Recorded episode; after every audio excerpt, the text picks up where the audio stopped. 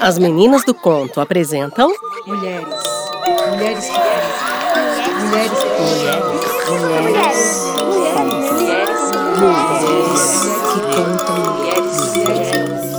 Mulheres que contam mulheres. Histórias de mulheres contadas através do nosso espelho e da nossa janela. O que elas nos contam hoje?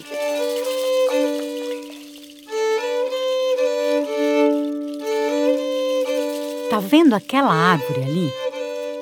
Qual? Aquela de tronco alto, com frutos grandes, verdes e pesados? Ah, tô vendo. Sabe que árvore é? Não sei. Uma jaqueira. Ah, boa. E aquele pássaro ali, tá vendo? Qual? Aquele bem vermelho, de bico branco e preto. Ah, tô vendo. Sabe que pássaro é? Não sei.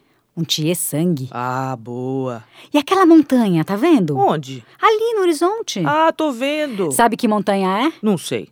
A montanha que cerca o vale onde se passa a nossa história. Porque o que os olhos não veem, os sons vão buscar. Ah, boa. Naquele vale havia um reino governado por um rei muito justo, generoso e sábio. Por isso todo o povo estranhou quando um dia os arautos reais proclamavam nas esquinas, praças e mercados de todas as aldeias um anúncio que parecia incompreensível. Qual? Sua Majestade, nosso amado e nobre rei, ordena o seguinte: 1. Um, uma pessoa deverá ir até o palácio, mas não poderá estar vestida nem sem roupa. Nem vestida, nem sem roupa. 2. Não poderá chegar nem a cavalo, nem a pé. Nem a cavalo, nem a pé. 3. Deverá dirigir a palavra ao rei, estando nem dentro nem fora do palácio. Nem dentro nem fora do palácio? Se existir uma pessoa capaz de realizar tudo isso, o reino estará salvo.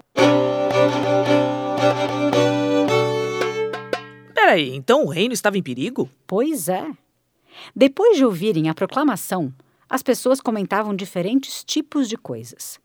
Algumas pensavam que aquilo devia ser uma brincadeira de mau gosto, ou que era uma charada, ou até, quem sabe, o rei não tinha ficado maluco. Mas uma jovem camponesa que vivia num lugar distante do reino, quando ficou sabendo daquela ordem real, meditou sobre aquelas palavras e pensou: Eu sei o que precisa ser feito para salvar o reino. Na manhã seguinte, tomou a estrada na direção da capital do reino. Dois dias depois, o rei estava nos seus aposentos quando ouviu um alvoroço lá fora e alguém que o chamava, com uma voz confiante e melodiosa. Senhor grande rei, venha para fora do palácio! Estou aqui para salvar o reino! Não, peraí, mas não era uma voz melodiosa? Ah, boa! Senhor grande rei, venha para fora do palácio! Estou aqui para salvar o reino! O rei desceu as escadarias e surgiu no pátio principal.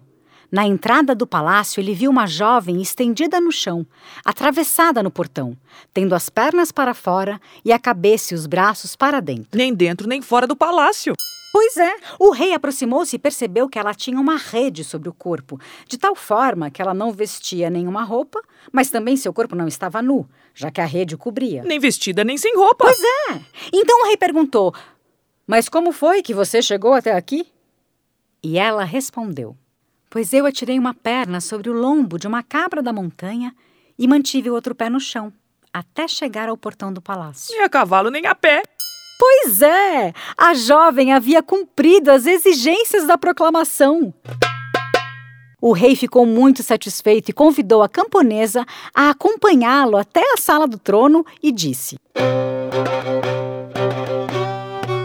Minha jovem, é preciso que você saiba que ainda há uma outra parte da história que agora vou lhe revelar. Um terrível demônio apareceu no palácio já faz algum tempo e eu não tenho nenhum poder sobre ele. Ah, então é por isso que o reino estava em perigo. Pois é, e o rei continuou. O demônio tem me atormentado de todas as formas e à noite ele dorme no alto de uma árvore no jardim, a nossa jaqueira. Ele disse que apenas uma pessoa que fosse capaz de realizar certas coisas estranhas, aquelas de que falei em minha proclamação, poderia salvar o reino. E a jovem realizou as três coisas estranhas. Pois é, e o rei continuou. Agora o demônio me desafiou com três enigmas. Se eu não conseguir desvendá-los, estarei sob seu poder, e ele dominará não só a mim, como ao reino inteiro para sempre. A jovem camponesa respondeu: Pois eu vim para ajudar. Quais são os enigmas? O primeiro é assim: Quantas estrelas existem no céu? Quantas estrelas existem no céu? Sorrindo, a jovem respondeu: No céu existem exatamente tantas estrelas quanto fios de cabelo existem na cabeça de um demônio. Se ele duvidar, peça-lhe para ir contando cada estrela e, ao mesmo tempo, ir arrancando um por um os fios de sua cabeleira. Boa! A segunda é um enigma muito difícil. O irmão é branco, a irmã é negra. A cada manhã, o irmão mata a irmã. A cada fim de tarde, a irmã mata o irmão. E os dois não morrem jamais. O irmão é negro. Não, o irmão é branco. A irmã é branca. Não, a irmã é negra. Os dois se matam, mas não morrem jamais? A jovem disse: É muito fácil. Esse demônio não é nada bom em enigmas. O irmão é o dia e a irmã é a noite. Boa! O rei ficou espantado com a habilidade da jovem e já estava bem mais aliviado quando contou o terceiro desafio, que era uma adivinha. Qual? O que é o que é? Se uma pessoa viva come, ela morre. E é justamente o que uma pessoa morta come. Se uma pessoa viva come, ela morre. E é justamente o que uma pessoa morta come. Nada. Nada? Como nada? Perguntou o rei um tanto confuso. Ele não tinha conseguido ser tão rápido quanto a jovem. Majestade, se uma pessoa comer nada, ela morre. E gente morta come o quê? Nada! Boa! Pois é! O rei deu uma gargalhada como há muito tempo não dava e esperou tranquilamente a visita do demônio. Quando ouviu as respostas do rei, o demônio ficou enfurecido e disse com uma voz trovejante: Mas você ainda não se livrou de mim! É, peraí, mas não era uma voz trovejante? Boa! Mas você ainda não se livrou de mim.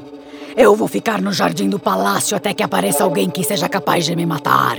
Isso é impossível, pois eu só poderei ser morto por alguém que não seja homem nem animal. Nem homem, nem animal. Alguém que tente me matar nem de dia nem de noite. Nem de dia, nem de noite. Que me dê um presente que não seja um presente. Um presente que não seja um presente. Que não esteja nem em jejum nem comendo algo. Nem jejum, nem comendo algo. E que cause a minha morte com uma coisa que não seja metal, ferro, corda, fogo, água nem pedra. Nem metal, nem ferro, nem corda. Nem... Tá, tá, tá. O demônio saiu e foi dormir em cima da árvore. Aquela jaqueira. Quando a jovem camponesa foi chamada pelo rei e soube da conversa, ela permaneceu serena como sempre. No dia seguinte, ela iria até o jardim encontrar o demônio. Na hora do crepúsculo, lá estava ela embaixo da árvore onde dormia o demônio e gritou: Hora de acordar! Vampiro, monstro, gênio, demônio, seja lá o que você for! Boa! Agora é hora do crepúsculo, nem de dia nem de noite. E eu sou uma mulher, nem homem, nem animal. Também trouxe o presente que você pediu. A jovem, então, estendeu-lhe as mãos fechadas. Quando ele foi pegar o presente, ela abriu as mãos e dentro havia um pássaro, um tiê-sangue que voou antes que o demônio pudesse agarrá-lo. Mas você deve estar comendo ou jejuando. Nenhuma coisa, nem outra. Estou mascando um pedacinho de casca de árvore. Boa! Pois é! O demônio deu um grito tão pavoroso que foi ouvido nas aldeias das redondezas.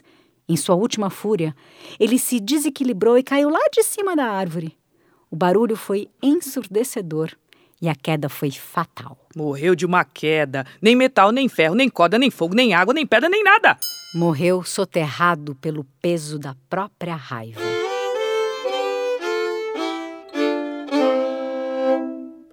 Quando a jovem desviou o olhar, ela levantou o rosto e viu o rei, radiante, parado diante dela, que disse: Minha jovem, ainda preciso lhe perguntar uma última coisa. Você é capaz de adivinhar o que estou pensando neste exato momento? Eu gostaria que Vossa Majestade estivesse pensando em me convidar para ser sua rainha, disse a jovem, pela primeira vez com os olhos baixos e a voz trêmula. Pela primeira vez, enrubescendo diante do rei. Boa! Pois é. As festas que se seguiram foram as maiores que aquele reino jamais vira.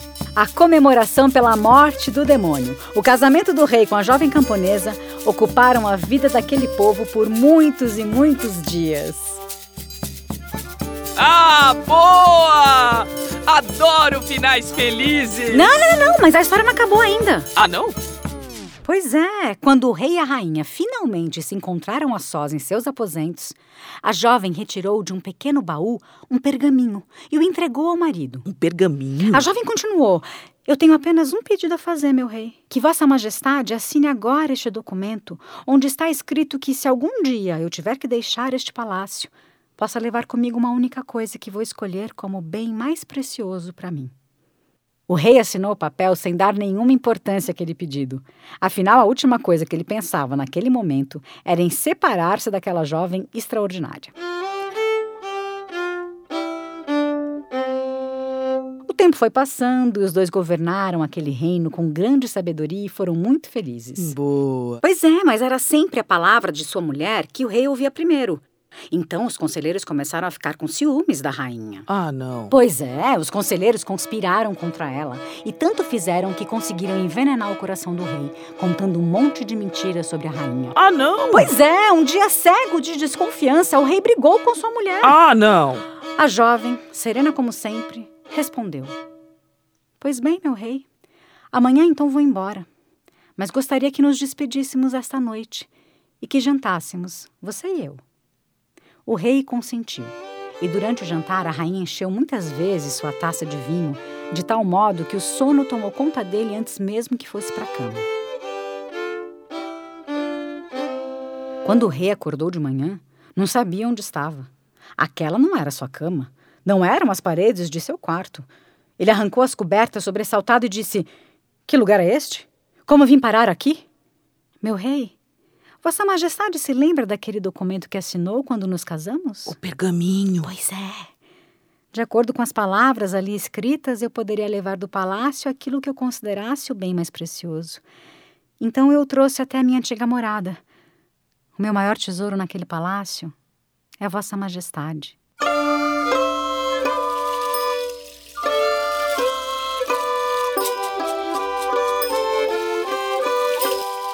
O rei Feliz de estar com seu amor, respirou aliviado.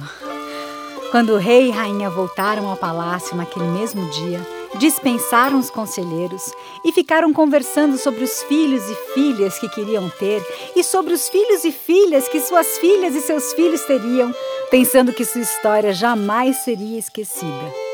Eu mesma nunca esqueci. Eu nunca mais vou esquecer essa história. É, como é mesmo o nome dela? Pois é. Não, não, o nome da história. Pois é. Não, você não tá entendendo, eu tô perguntando o nome da história. O nome da história é Pois é. Pois é? Pois é. Ah, boa!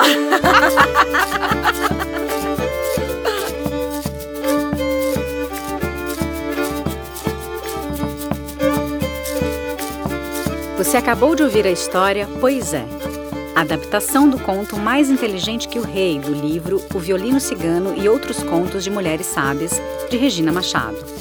A adaptação foi feita por mim, Fernanda Raquel, Lilian de Lima e Helena Castro. A narração é de Fernanda Raquel e Lilian de Lima. Músicas e concepção sonora de Helena Castro. Participação especial de Maria Carolina Narrabeca. Realização As Meninas do Conto.